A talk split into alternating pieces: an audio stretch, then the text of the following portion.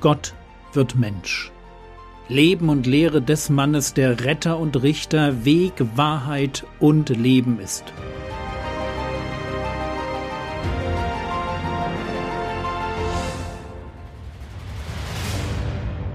Episode 12 Gnade und Wahrheit sind geworden. Was macht Jesus größer als den größten Propheten des alten Bundes, Johannes den Täufer? Das ist die Frage, die wir heute abschließen wollen. Er kommt aus der Ewigkeit, wir leben aus seiner Gnade und er hat uns viel mehr zu bieten als nur eine Sammlung von Geboten und Verboten, ein Regelwerk so wie das Gesetz, das Gott durch Mose dem Volk Israel gab. Johannes 1, Vers 17 Denn das Gesetz wurde durch Mose gegeben, die Gnade und die Wahrheit ist durch Jesus Christus geworden. Mose kontra Jesus. Natürlich ist Jesus grundsätzlich größer als Mose, wie wir das im Hebräerbrief Kapitel 3 nachlesen können, wo der Vergleich gemacht wird.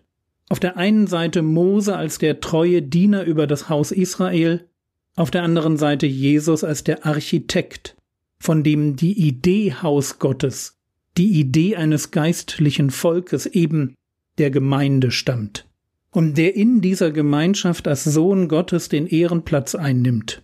Jesus ist die Erfüllung der Verheißung, die Mose selbst auf ihn macht, wenn er von einem zweiten Mose spricht. 5. Mose 18 lesen wir in den Versen 15, 18 und 19 folgendes. Einen Propheten wie mich wird dir der Herr dein Gott aus deiner Mitte, aus deinen Brüdern erstehen lassen. Auf ihn sollt ihr hören. Einen Propheten wie dich will ich ihnen aus der Mitte ihrer Brüder erstehen lassen. Ich will meine Worte in seinen Mund legen, und er wird zu ihnen alles reden, was ich ihm befehlen werde. Und es wird geschehen, der Mann, der nicht auf meine Worte hört, die er in meinem Namen reden wird, von dem werde ich Rechenschaft fordern. Jesus ist der zweite Mose. Nur dass er nicht die Befreiung aus der Sklaverei Ägyptens einleitet, let my people go, sondern dass er Menschen aus einer viel schlimmeren Versklavung, nämlich der Sklaverei der Sünde, erretten möchte. Und um diesen Auftrag zu erfüllen, reicht es eben nicht, dass er ein neues Gesetz bringt. Es reicht auch nicht, dass er das Gesetz des alten Bundes erklärt und ihm eine neue Bedeutung zukommen lässt.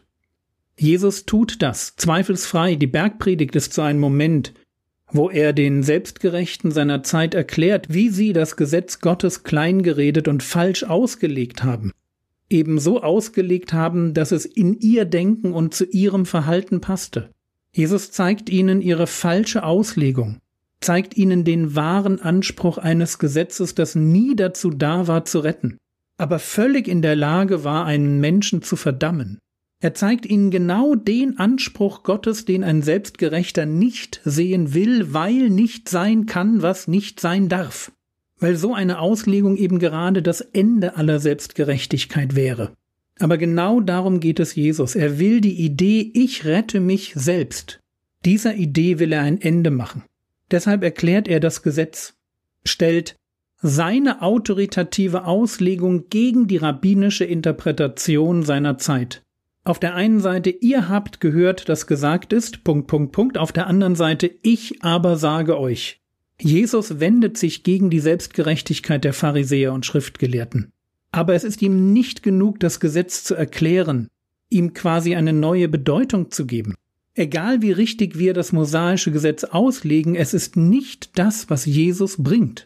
Johannes 1, Vers 17 denn das Gesetz wurde durch Mose gegeben, die Gnade und die Wahrheit ist durch Jesus Christus geworden. Das Gesetz enthält keine Gnade, aber Jesus schon.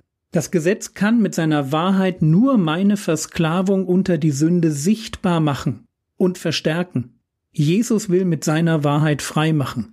So wie es später im Johannesevangelium heißt, Johannes 8, die Verse 31 und 32, wenn ihr in meinem Wort bleibt, so seid ihr wahrhaft meine Jünger, und ihr werdet die Wahrheit erkennen, und die Wahrheit wird euch frei machen.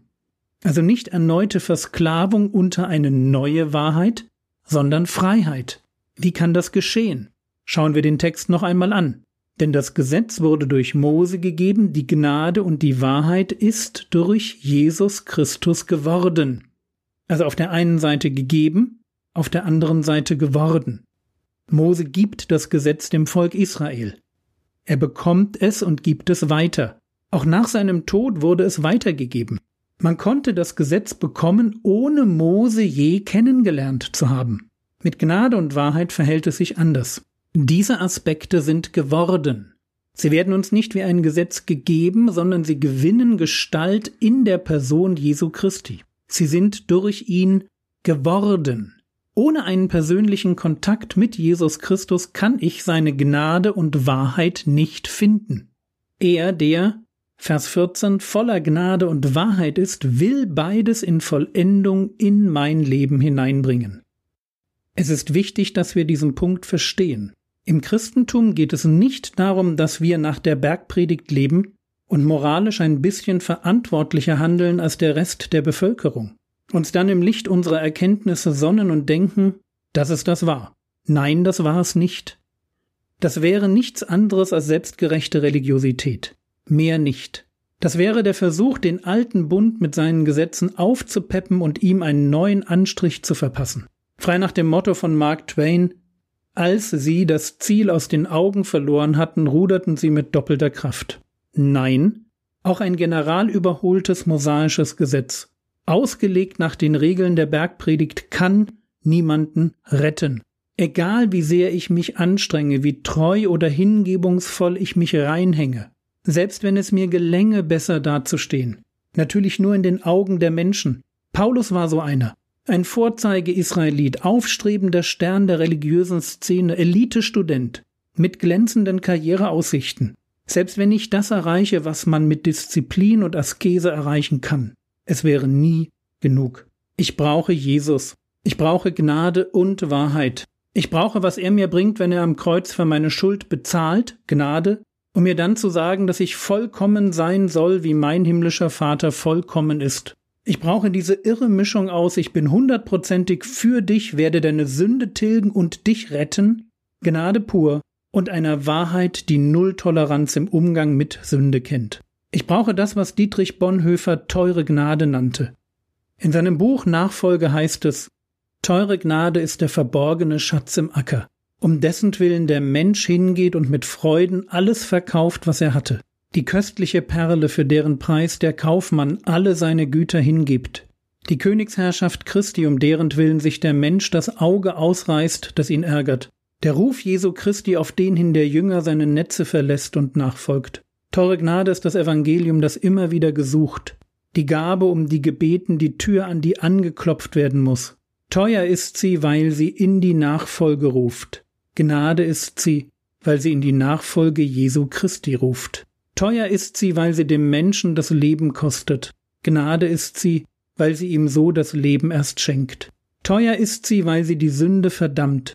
Gnade, weil sie den Sünder rechtfertigt. Teuer ist die Gnade vor allem darum, weil sie Gott teuer gewesen ist, weil sie Gott das Leben seines Sohnes gekostet hat. Ihr seid teuer erkauft. Und weil uns nicht billig sein kann, was Gott teuer ist. Gnade ist sie vor allem darum, weil Gott sein Sohn nicht zu teuer war für unser Leben, sondern er ihn für uns hingab. Teure Gnade ist Menschwerdung Gottes. Soweit Dietrich Bonhoeffer. Und es stimmt, genau das. Von Mose kann ich ein Gesetz bekommen, Regeln, von Jesus bekomme ich ein Leben, nämlich seins, aber nicht losgelöst von ihm. Johannes 1, Vers 17, denn das Gesetz wurde durch Mose gegeben, die Gnade und die Wahrheit ist durch Jesus Christus geworden. Nur bei ihm finde ich gleichzeitig Gnade und Wahrheit.